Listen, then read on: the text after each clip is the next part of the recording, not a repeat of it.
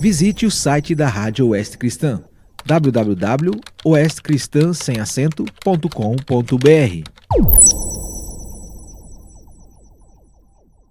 A fé vem pelo ouvir. Todo o texto do Novo Testamento narrado e dramatizado pela Sociedade Bíblica do Brasil. De segunda a sexta-feira nos seguintes horários: 13h30, 9h30, 15h30 e às 21 horas e 30 minutos, aqui na sua Rádio Oeste Cristã. Atos 25 Tendo, pois, Festo assumido o governo da província, três dias depois subiu de Cesareia para Jerusalém. E logo os principais sacerdotes e os maiorais dos judeus lhe apresentaram queixa contra Paulo e lhe solicitavam, pedindo como favor, em detrimento de Paulo, que o mandasse vir a Jerusalém, armando eles cilada para o matarem na estrada. Festo, porém, respondeu achar-se Paulo detido em Cesareia e que ele mesmo, muito em breve, partiria para lá. Portanto, disse ele, os que dentre vós estiverem habilitados que desçam comigo, e havendo contra este homem qualquer crime, acusem-no. E não se demorando entre eles mais de oito ou dez dias, desceu para Cesareia, e no dia seguinte, assentando-se no tribunal, ordenou que Paulo fosse trazido. Comparecendo este, rodearam-no os judeus que haviam descido de Jerusalém, trazendo muitas e graves acusações contra ele, as quais, entretanto, não podiam provar. Paulo, porém, defendendo-se, proferiu as seguintes palavras: Nenhum pecado cometi contra a lei dos judeus, nem contra o templo, nem contra César. Então Festo, querendo assegurar o apoio dos judeus, respondeu a Paulo: Queres tu subir a Jerusalém e ser ali julgado por mim a respeito destas coisas? Disse-lhe Paulo: Estou perante o tribunal de César, onde convém seja eu julgado. Nenhum agravo pratiquei contra os judeus, como tu muito bem sabes. Caso, pois, tenha eu praticado algum mal ou crime digno de morte, estou pronto para morrer. Se pelo contrário não são verdadeiras as coisas de que me acusam, ninguém, para lhe ser agradável, pode entregar-me a eles. Apelo para César. Então, Festo, tendo falado com o conselho, respondeu: Para César apelaste, para César irás. Passados alguns dias, o rei Agripa e Berenice chegaram a Cesareia, a fim de saudar a Festo. Como se demorassem ali alguns dias, Festo expôs ao rei o caso de Paulo, dizendo: Félix deixou aqui preso certo homem, a respeito de quem os principais sacerdotes e os anciãos dos judeus apresentaram queixa, estando eu em Jerusalém pedindo que o condenasse. A eles respondi que não é costume dos romanos condenar quem quer que seja sem que o acusado tenha presentes os seus acusadores e possa defender-se da acusação. De sorte que, chegando eles aqui juntos, sem nenhuma demora, no dia seguinte, assentando-me no tribunal, determinei fosse trazido o homem. E levantando-se os acusadores, nenhum delito referiram dos crimes de que eu suspeitava traziam contra ele algumas questões referentes à sua própria religião e, particularmente, a certo morto chamado Jesus, que Paulo afirmava estar vivo. Estando eu perplexo quanto ao modo de investigar essas coisas, perguntei-lhe se queria ir a Jerusalém para ser ali julgado a respeito disso. Mas, havendo Paulo apelado para que ficasse em custódia para o julgamento de César, ordenei que o acusado continuasse detido até que eu o enviasse a César. Então Agripa disse a Festo: Eu também gostaria de ouvir este homem. Amanhã, respondeu ele, o ouvirás. De fato, no dia seguinte, vindo Agripa e Berenice com grande pompa, Tendo eles entrado na audiência, juntamente com oficiais superiores e homens eminentes da cidade, Paulo foi trazido por ordem de Festo. Então disse Festo: Rei Agripa e todos vós que estáis presentes conosco, vedes esse homem, por causa de quem toda a multidão dos judeus recorreu a mim, tanto em Jerusalém como aqui, clamando que não convinha que ele vivesse mais. Porém, eu achei que ele nada praticara passível de morte. Entretanto, tendo ele apelado para o imperador, resolvi mandá-lo ao imperador. Contudo, a respeito dele, nada tenho de positivo que escreva ao soberano. Por isso, eu o trouxe à vossa presença e, mormente a tua, ó rei Agripa, para que, feita a arguição, tenha eu alguma coisa que escrever. Porque não me parece razoável remeter um preso sem mencionar, ao mesmo tempo, as acusações que militam contra ele. Atos 26 A seguir, Agripa, dirigindo-se a Paulo, disse: É permitido que uses da palavra em tua defesa. Então Paulo, estendendo a mão, passou a defender-se nestes termos: Tenho-me por feliz, ó Rei Agripa, pelo privilégio de hoje, na tua presença, poder produzir a minha defesa de todas as acusações feitas contra mim pelos judeus. Mormente porque és versado em todos os costumes e questões que há entre os judeus. Por isso eu te peço que me ouças com paciência. Quanto à minha vida, desde a mocidade, como decorreu desde o princípio entre o meu povo e em Jerusalém, todos os judeus a conhecem. Pois, na verdade, eu era conhecido deles desde o princípio, se assim o quiserem testemunhar, porque vivi fariseu conforme a seita mais severa da nossa religião. E agora estou sendo julgado por causa da esperança da promessa que por Deus foi feita a nossos pais, a qual as nossas doze tribos, servindo a Deus fervorosamente de noite e de dia, almejam alcançar. É no tocante a esta esperança, ó Rei, que eu sou acusado pelos judeus. Por que se julga incrível entre vós que Deus ressuscite os mortos? Na verdade, a mim me parecia que muitas coisas devia eu praticar contra o nome de Jesus, o Nazareno. E assim procedi em Jerusalém. Havendo eu recebido autorização dos principais sacerdotes, encerrei muitos dos santos nas prisões, e contra estes davam meu voto quando os matavam. Muitas vezes os castiguei por todas as sinagogas, obrigando-os até a blasfemar e demasiadamente enfurecido contra eles, mesmo por cidades estranhas os perseguia. Com estes intuitos, parti para Damasco, levando autorização dos principais sacerdotes e por eles comissionado. Ao meio-dia, ó rei, indo eu caminho fora, vi uma luz no céu, mais resplandecente que o sol, que brilhou ao redor de mim e dos que iam comigo. E caindo todos nós por terra, ouvi uma voz que me falava em língua hebraica: Saulo, Saulo, por que me persegues? Dura coisa é recalcitrares contra os aguilhões. Então eu perguntei: Quem és tu, Senhor? Ao que o Senhor respondeu: Eu sou Jesus a quem tu persegues.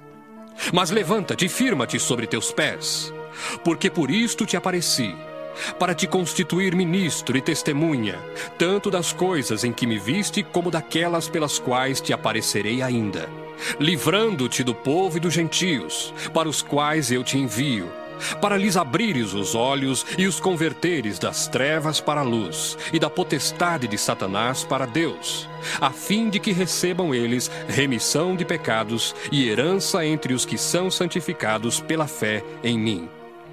Pelo que, ó rei Agripa, não fui desobediente à visão celestial, mas anunciei primeiramente aos de Damasco e em Jerusalém, por toda a região da Judéia e aos gentios, que se arrependessem e se convertessem a Deus, praticando obras dignas de arrependimento. Por causa disto, alguns judeus me prenderam, estando eu no templo, e tentaram matar-me. Mas alcançando o socorro de Deus, permaneço até o dia de hoje, dando testemunho tanto a pequenos como a grandes, nada dizendo senão o que os profetas e Moisés disseram haver de acontecer. Isto é, que o Cristo devia padecer, e sendo o primeiro da ressurreição dos mortos, anunciaria a luz ao povo e aos gentios. Dizendo ele estas coisas em sua defesa, Festo o interrompeu em alta voz. Estás louco, Paulo! As muitas letras te fazem delirar! Paulo, porém, respondeu: Não estou louco, ó excelentíssimo Festo. Pelo contrário, digo palavras de verdade e de bom senso. Porque tudo isto é do conhecimento do rei, a quem me dirijo com franqueza, pois estou persuadido de que nenhuma destas coisas lhe é oculta, porquanto nada se passou em algum lugar escondido. Acreditas, ó rei Agripa, nos profetas? Bem sei que acreditas. Então Agripa se dirigiu a Paulo e disse: Por pouco me persuades a me fazer cristão. Paulo respondeu: Assim Deus permitisse que, por pouco ou por muito, não apenas tu, ó Rei, porém todos os que hoje me ouvem, se tornassem tais qual eu sou, exceto estas cadeias. A essa altura, levantou-se o rei e também o governador e Berenice, bem como os que estavam sentados com eles, e havendo-se retirado, falavam uns com os outros, dizendo: este homem nada tem feito passível de morte ou de prisão. Então Agripa se dirigiu a Festo e disse: Este homem bem podia ser solto se não tivesse apelado para César. Atos 27 Quando foi decidido que navegássemos para a Itália, entregaram Paulo e alguns outros presos a um centurião chamado Júlio, da corte imperial. Embarcando no navio Adramitino, que estava de partida para costear a Ásia, fizemo-nos ao mar, indo conosco Aristarco, macedônio de Tessalônica. No dia seguinte, chegamos a Sidom. E Júlio, tratando Paulo com humanidade, permitiu-lhe ir ver os amigos e obter assistência. Partindo dali, navegamos sob a proteção de Chipre, por serem contrários os ventos. E tendo atravessado o mar ao longo da Cilícia e Panfilha, chegamos a Mirra, na Lícia. Achando ali o centurião, um navio de Alexandria, que estava de partida para a Itália, nele nos fez embarcar. Navegando vagarosamente muitos dias e tendo chegado com dificuldade de fronte de Cnido, não nos sendo permitido prosseguir por causa do vento contrário, navegamos sob a proteção de Creta, na altura de Salmona. Costeando-a penosamente, chegamos a um lugar chamado Bons Portos, perto do qual estava a cidade de Lazéia. Depois de muito tempo, tendo se tornado a navegação perigosa e já passado o tempo do dia do jejum, admoestava-os Paulo, dizendo-lhes: Senhores, vejo que a viagem vai ser trabalhosa, com dano e muito prejuízo, não só da carga e do navio, mas também da nossa vida. Mas o centurião dava mais crédito ao piloto e ao mestre do navio do que ao que Paulo dizia. Não sendo o porto próprio para invernar, a maioria deles era de opinião que partissem dali, para ver se podiam chegar a Fenice, e aí passar o inverno, visto ser um porto de Creta, o qual olhava para o nordeste e para o sudeste. Soprando brandamente o vento sul, e pensando eles ter alcançado o que desejavam, levantaram âncora e foram costeando mais de perto a ilha de Creta. Entretanto, não muito depois, desencadeou-se do lado da ilha um tufão de vento chamado Euroaquilão. E sendo o navio arrastado com violência, sem poder resistir ao vento, cessamos a manobra e nos fomos deixando levar. Passando sob a proteção de uma ilhota chamada cauda, a custo conseguimos recolher o bote. E levantando este, usaram de todos os meios para cingir o navio. E temendo que dessem na Sirte, arriaram os aparelhos e foram ao Léo. Açoitados severamente pela tormenta, no dia seguinte já aliviavam o navio. E ao terceiro dia, nós mesmos, com as próprias mãos, lançamos ao mar a armação do navio e não aparecendo havia já alguns dias nem sol, nem estrelas, caindo sobre nós grande tempestade, dissipou-se afinal toda a esperança de salvamento.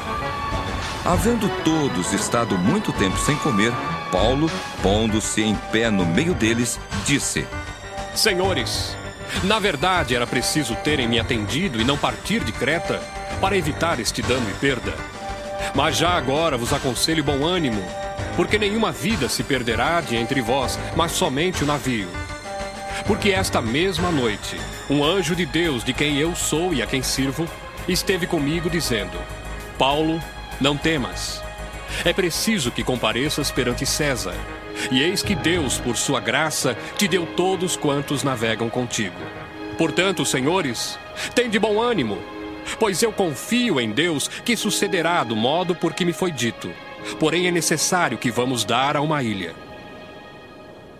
Quando chegou a décima quarta noite, sendo nós batidos de um lado para outro no mar Adriático, por volta da meia-noite, pressentiram os marinheiros que se aproximavam de alguma terra. E lançando o prumo, acharam vinte braças. Passando um pouco mais adiante, tornando a lançar o prumo, acharam quinze braças e receosos de que fôssemos atirados contra lugares rochosos, lançaram da popa quatro âncoras e oravam para que rompesse o dia. Procurando os marinheiros fugir do navio e tendo arriado o bote no mar, a pretexto de que estavam para largar âncoras da proa, disse Paulo ao centurião e aos soldados: Se estes não permanecerem a bordo, vós não podereis salvar-vos. Então os soldados cortaram os cabos do bote e o deixaram afastar-se. Enquanto amanhecia, Paulo rogava a todos que se alimentassem, dizendo: Hoje é o décimo quarto dia em que esperando estáis sem comer, nada tendo provado. Eu vos rogo que comais alguma coisa, porque disto depende a vossa segurança, pois nenhum de vós perderá nem mesmo um fio de cabelo. Tendo dito isto, tomando um pão, deu graças a Deus na presença de todos e depois de o partir, começou a comer. Todos cobraram ânimo e se puseram também a comer. Estávamos no navio 276 pessoas ao todo. Refeitos com a comida, aliviaram o navio, lançando o trigo ao mar. Quando amanheceu, não reconheceram a terra, mas avistaram uma enseada onde havia praia. Então consultaram entre si se não podiam encalhar ali o navio. Levantando as âncoras, deixaram-no ir ao mar, largando também as amarras do leme. E alçando a vela de proa ao vento, dirigiram-se para a praia. Dando, porém, no lugar onde duas correntes se encontravam, encalharam ali o navio. A proa encravou-se e ficou imóvel, mas a popa se abria pela violência do mar. O parecer dos soldados era que matassem os presos, para que nenhum deles, nadando, fugisse. Mas o centurião, querendo salvar a Paulo, impediu-os de o fazer e ordenou que os que soubessem nadar fossem os primeiros a lançar-se ao mar e alcançar a terra. Quanto aos demais, que se salvassem uns em tábuas e outros em destroços do navio. E foi assim que todos se salvaram em terra. Atos 28 Uma vez em terra, verificamos que a ilha se chamava Malta. Os bárbaros trataram-nos com singular humanidade, porque acendendo uma fogueira, acolheram-nos a todos por causa da chuva que caía e por causa do frio. Tendo Paulo ajuntado e atirado à fogueira um feixe de gravetos, uma víbora, fugindo do calor, prendeu-se-lhe à mão. Quando os bárbaros viram a víbora pendente da mão dele, disseram uns aos outros: Certamente este homem é assassino, porque, salvo do mar, a justiça não o deixa viver. Porém, ele, sacudindo o réptil no fogo, não sofreu mal nenhum. Mas eles esperavam que ele viesse a inchar ou a cair morto de repente. Mas, depois de muito esperar, vendo que nenhum mal lhe sucedia, mudando de parecer, diziam ser ele um deus. Perto daquele lugar havia um sítio pertencente ao homem principal da ilha, chamado Públio, o qual nos recebeu e hospedou benignamente por três dias. Aconteceu achar-se enfermo de disenteria, ardendo em febre, o pai de Públio. Paulo foi visitá-lo e, orando, impôs-lhe as mãos e o curou. À vista deste acontecimento, os demais enfermos da ilha vieram e foram curados, os quais nos distinguiram com muitas honrarias. E tendo nós de prosseguir viagem, nos puseram a bordo tudo o que era necessário. Ao cabo de três meses, embarcamos num navio alexandrino que invernara na ilha, e tinha por emblema Dioscuros. Tocando em Siracusa, ficamos ali três dias, donde, bordejando, chegamos a Régio. No dia seguinte, tendo soprado vento sul, em dois dias chegamos a Puteoli, onde achamos alguns irmãos que nos rogaram ficássemos com eles sete dias, e foi assim que nos dirigimos a Roma. Tendo ali os irmãos ouvido notícias nossas, vieram ao nosso encontro até a praça de Ápio e as três vendas. Vendo-os Paulo e dando por isso graças a Deus, sentiu-se mais animado. Uma vez em Roma, foi permitido a Paulo morar por sua conta, tendo em sua companhia o soldado que o guardava. Três dias depois, ele convocou os principais dos judeus, e quando se reuniram, lhes disse: Varões, irmãos, nada havendo feito contra o povo ou contra os costumes paternos, contudo, vim preso desde Jerusalém, entregue nas mãos dos romanos, os quais, havendo-me interrogado, quiseram soltar-me sob a preliminar de não haver em mim nenhum crime passível de morte. Diante da oposição dos judeus, senti-me compelido a apelar para César, não tendo eu, porém, nada de que acusar minha nação. Foi por isto que vos chamei, para vos ver e falar, porque é pela esperança de Israel que estou preso com esta cadeia. Então eles lhe disseram: Nós não recebemos da Judéia nenhuma carta que te dissesse respeito. Também não veio qualquer dos irmãos que nos anunciasse ou dissesse de ti mal algum. Contudo, gostaríamos de ouvir o que pensas porque, na verdade, é corrente a respeito desta seita que, por toda parte, é ela impugnada. Havendo-lhe eles marcado um dia, vieram em grande número ao encontro de Paulo na sua própria residência. Então, desde a manhã até a tarde, lhes fez uma exposição em testemunho do reino de Deus, procurando persuadi-los a respeito de Jesus, tanto pela lei de Moisés como pelos profetas. Houve alguns que ficaram persuadidos pelo que ele dizia, outros, porém, continuaram incrédulos. E havendo discordância entre eles, despediram-se, dizendo Paulo estas palavras: Bem falou o Espírito Santo a vossos pais, por intermédio do profeta Isaías, quando disse: Vai a este povo e dize-lhe: De ouvido ouvireis e não entendereis, vendo vereis e não percebereis. Porquanto o coração deste povo se tornou endurecido, com os ouvidos ouviram tardiamente e fecharam os olhos, para que jamais vejam com os olhos, nem ouçam com os ouvidos, para que não entendam com o coração e se convertam, e por mim sejam curados. Tomai, pois, conhecimento de que esta salvação de Deus foi enviada aos gentios, e eles a ouvirão. Ditas estas palavras, partiram os judeus, tendo entre si grande contenta. Por dois anos permaneceu Paulo na sua própria casa que alugara, onde recebia todos que o procuravam, pregando o reino de Deus e com toda intrepidez, sem impedimento algum, ensinava as coisas referentes ao Senhor Jesus Cristo. A fé vem pelo ouvir. Todo o texto do Novo Testamento narrado e dramatizado pela Sociedade Bíblica do Brasil. De segunda a sexta-feira nos seguintes horários: 13h30, 9h30, 15h30 e às 21 horas e 30 minutos, aqui na sua Rádio Oeste Cristã. Visite o site da Rádio Oeste Cristã www.oestcristã.com.br